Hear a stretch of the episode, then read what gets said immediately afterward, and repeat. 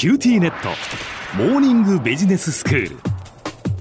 今日の講師は九州大学ビジネススクールで産学連携マネジメントがご専門の高田仁先生です。よろしくお願いいたします。はいよろしくお願いします。まあ先生あの前回からそのアントレプレナーシップ教育者向けの教育というまあプログラムをそのアメリカのバブソン大学の先生たちを招いてそしてまあそういうそのまあプログラムをやったというお話をしていただいてまして、アントレプレナーシップ教育者のための教育っていうことですもんね。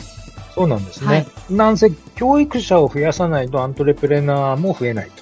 ということなので、うんまあ、そこの教育者のちゃんと数と質を高めようというのが目論見です。はい。それで、このプログラムの冒頭で配布されたですね、通常、バブソン大学で学生に配布して毎回使ってるワークシートっていうのがあるんですけど、うん、これがとってもよくできてるんですね。で、講義をその受講するにあたって、学生がですね、毎回このワークシートを埋めてアップデートしながら講義に参加する。でどういうことを記入するかっていうと、うん、一番最初はですね、なぜ自分はこの講義を受けているのか、うん、自分はどんなインパクトをもたらしたいと思っているのか、で自分はどうありたいのか、みたいなことをまず、一番上位の概念で自分が理想とする部分を書かせるんですね。はい。その次に、じゃあ、本日のこの講義の取り組みで得たことは何ですかとか、うん、それが自分のやりたいこととか目的にどのように寄与しますかとか、うん、自分の目的のためにあなたは今何を知ってますかとか、誰を知ってますかっていうその手段に関する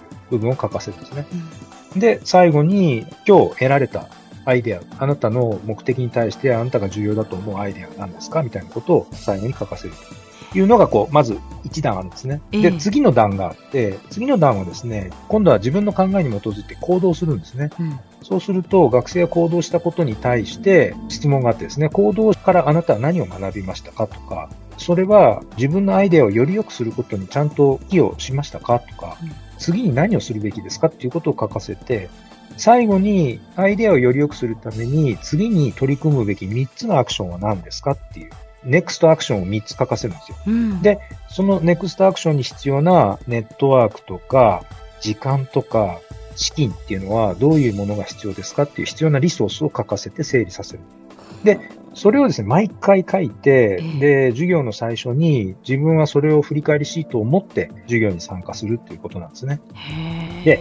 毎回毎回アップデートしていくので、そのワークシートが溜まっていくんですよ。ええ、で、そのワークシートが溜まっていくことによって、学生一人一人が自分自身の問題意識とか、うん、目標とか、客観的にこう言語化して把握できて、それを次のアクションとか考えにつなげることができるんですね。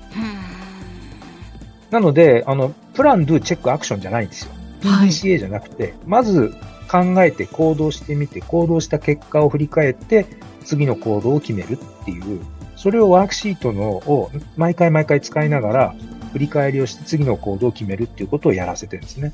それは大変、やっぱり、あの、学生が主体的に取り組むっていう意味ではとても重要な、あの、ワークシートだと思いますね。なるほど。その他にもですね、講義の中でとてもあの特徴的だったのが、例えば自分のリーダーシップスタイルってどうですか？っていうことを、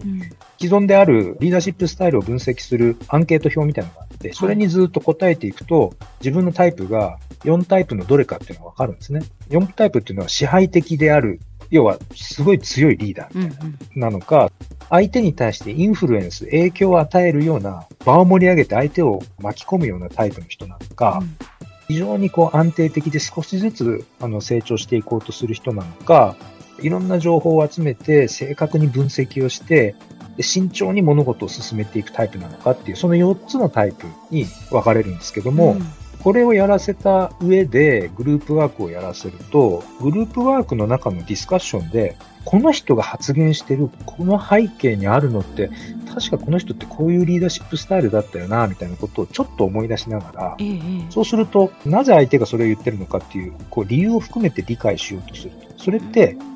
相手のことをより深く理解した上で、相手のいい部分とか、うまく整理してチームの力にしていこうっていう、そういう作用があるんですよね。で、だからチームメンバーの相互理解が進んで、アウトプットの質が上がっていくっていうことにつながるんですけど、そういうのを体験的にあのやってみたりとかですね。それから、あの、講義中のミニテストとかをよくやるんですけど、うんそのミニテストは単に知ってるか知ってないか知識を問うようなテストじゃなくて、うんその知識をどのような場面でどう使えば効果的かっていうことを問うようなテストになってるんですよ。そうなんですね。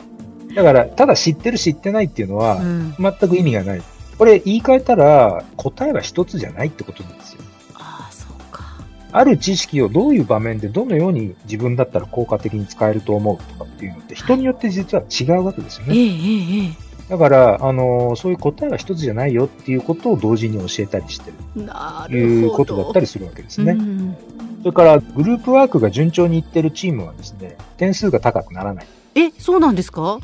むしろ、いろんな失敗をして、その失敗から何を学んだかっていうことを理解して言語化できているかどうかっていうのが、その方が実は成績が良くなる仕組みになってるんです。はあだからむしろ積極的に失敗してそこから学びなさいよ。うんうん何を学びましたかっていうことが大事なんですね。うんこういうのがアントレプレナーシップ教育なんですよ。だから、この教育って日本的なその教育の中心にある価値観とうん真逆ですよね。違います違います。日本も先が見えませんみたいなことを言って久しいんだけど、だったらやっぱり教育の中にある中心的な価値観もう、んもっとアントレプレナーシップによった教育に切り替えていく必要ってものすごくあるっていうふうに改めてこのプログラムを受けてみて思いましたという感想でした。QBS は他のビジネススクールと比べてアントレプレナーシップ教育をかなりたくさんあの提供しているので、ええ興味ある方は QBS のホームページを覗いてみていただきたいと。最後に宣伝だったんですけど。でも先生本当はだから小さいうちからやっぱりそういうこう考え方みたいなのをずっとやっぱこう学んでくるとやっぱ全然違ってくるわけですよね。はい、そうだと思います。小学校とか中学校とか高校とかの教育のあり方自体も、やっぱりかなり大胆に変えていく必要はあると思います。では先生今日のまとめをお願いします。はい。アントレプレナーシップ教育は、これまでの日本の教育における中心的な価値観とすごく異なります。不確実な未来を切り開くためには、もっとアントレプレナーシップ教育の要素を増やしていくっていうことが必要なんじゃないでしょうか。今日の講師は九州大学ビジネススクールで産学連携マネジメントがご専門の高田恵先生でした。どうもありがとうございました。はい、どうもありがとうございました。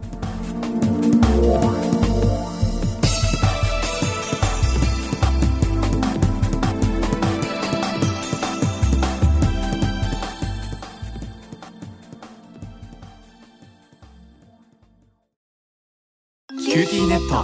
僕が君を守るから本当に？え？コンピューターウイルスやフィッシング詐欺からは？え？守ってくれないの？ BBIQ なら全部守ってくれるのに。セキュリティ5台まで無料。光インターネットの BBIQ